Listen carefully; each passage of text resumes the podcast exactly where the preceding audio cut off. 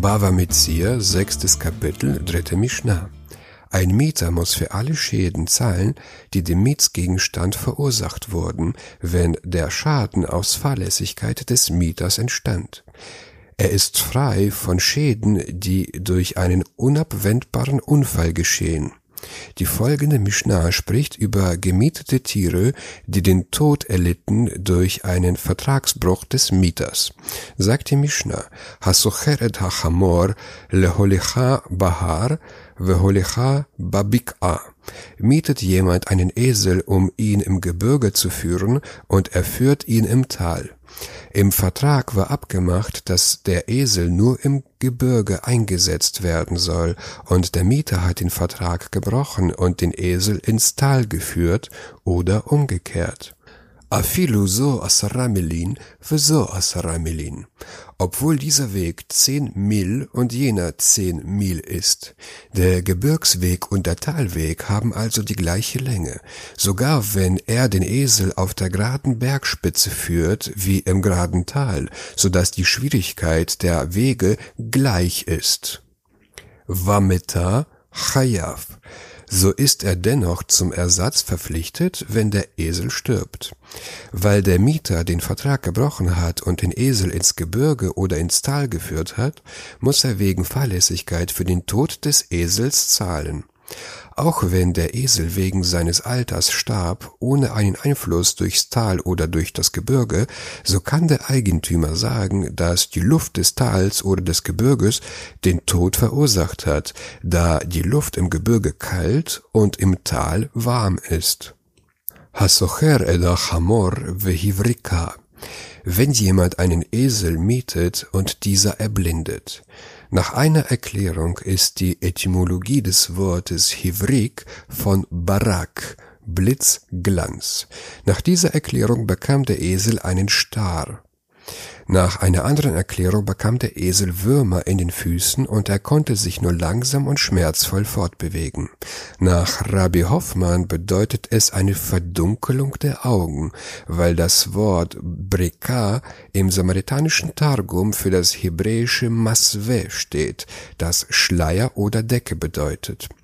Welche Erklärung auch stimmen mag, das Tier kann immer noch Lasten tragen, mit der Einschränkung, dass der Mieter sich anstrengen muss, um das Tier im Gleichgewicht zu halten o Schnaaset Angaria oder es wird zum Frondienst genommen. Angaria kommt aus dem griechischen Angareia, das heißt Dienst des Königs. Die Armee des Königs hatte Esel der Privatmänner sich gegriffen, um sie für ihre Zwecke zu benutzen. Omerlo Hare shilcha lefanecha. So kann der Vermieter zu ihm sagen, da hast du das Deinige vor dir. Wenn der Esel erblindet ist oder von der Armee weggenommen, so hat der Vermieter keine Pflicht, dem Mieter einen neuen Esel zu geben. Er kann behaupten, dass der Mieter einfach kein Glück hatte, dass die Armee den Esel mitgenommen hat, und der Mieter muss das Mietsgeld trotzdem bezahlen. Im Fall von Blindheit muss das Tier noch für die Arbeit, zu der man es gemietet hat, wenn auch unter Schwierigkeiten verwendet werden können, zum Beispiel zum Lastentragen. Ist es aber für die beabsichtigte Arbeit unbrauchbar geworden, zum Beispiel wenn er es zum Reiten gemietet hat, so ist der Vermieter verpflichtet, ihm einen anderen Esel zu stellen, wenn er ihm unbestimmt einen Esel vermietet hat. Hat nur, nur wenn er gesagt hat, ich vermiete dir diesen Esel, braucht er ihm in keinem Fall einen anderen zu stellen.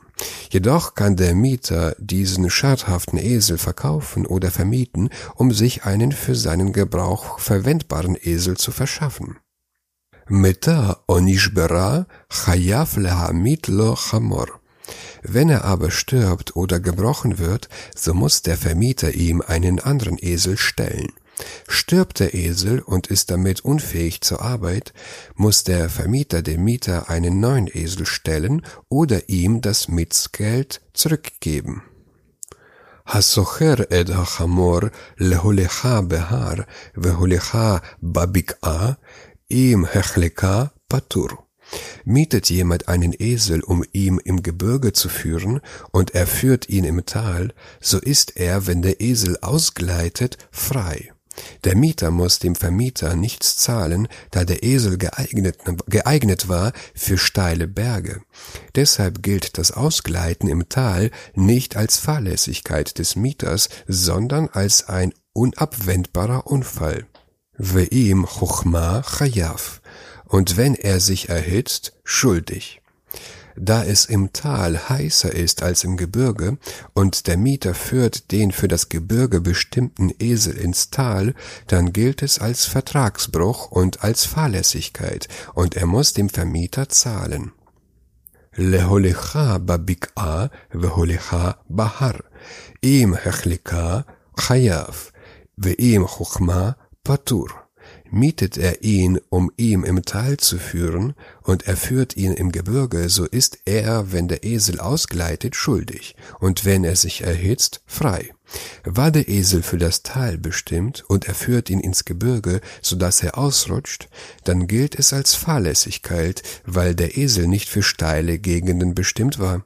Stirbt der Esel wegen der Hitze, dann gilt es als ein Unfall, weil der Esel für heiße Gegenden geeignet war und im Gebirge ist es kühler als im Tal. Im Mahamad Hama'Allah Hayav. Geschah es aber infolge des Steigens, so ist er schuldig. War der Esel für das Tal bestimmt und er führt ihn ins Gebirge, so dass er stirbt, das, dann gilt es als Fahrlässigkeit und der Mieter muss den Esel bezahlen. Eben haben wir gesagt, dass die Hitze im Tal größer ist als im Gebirge und der Mieter deshalb frei ist, wenn der Esel wegen der Hitze im Gebirge stirbt. Dort handelt es sich um den Fall, dass der Esel die Bergspitze erreicht, ohne sich abzumühen und auf ihr noch eine Strecke zurücklegt und erst darauf wegen der Hitze stirbt. Hier aber handelt, handelt es sich um den Fall, dass der Esel infolge der Mühe des Steigens stirbt. Da er nur für das Tal bestimmt war, hat der Esel sich beim Steigen so sehr abgemüht, dass er zum, dass es zum Tod geführt hat. Deshalb gilt es als Fahrlässigkeit und der Mieter muss den Esel ersetzen.